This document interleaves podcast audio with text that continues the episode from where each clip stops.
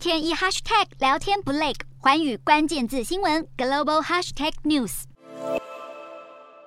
补贴美国本土半导体产业的晶片法在八月中签署入法后，拜登总统又在二十五日签署了执行晶片法的行政命令，正式启动这项提升美国竞争力、对抗中国晶圆产业的计划。晶片法正式启动后，美国政府将为国内半导体的生产和研究挹注高达五百二十七亿美元的补贴，并为到美国设厂投资的晶圆产业提供规模高达两百四十亿美元的税收减免。而拜登二十五日签署的行政命令也建立了一个由国防部、国务院、商务部、财政部、劳动部和能源部部长等十六人组成的 CHIPS 实施委员会，指引晶片法未来实施方向。另外，为了普遍落实晶片法，美国商务部也推出了一个让晶片企业申请相关资金的网站。目标是借由这一个公开透明的平台，扩大美国晶片制造与研究的资金，缓解晶片短缺所引发的汽车、家电甚至是武器生产的问题。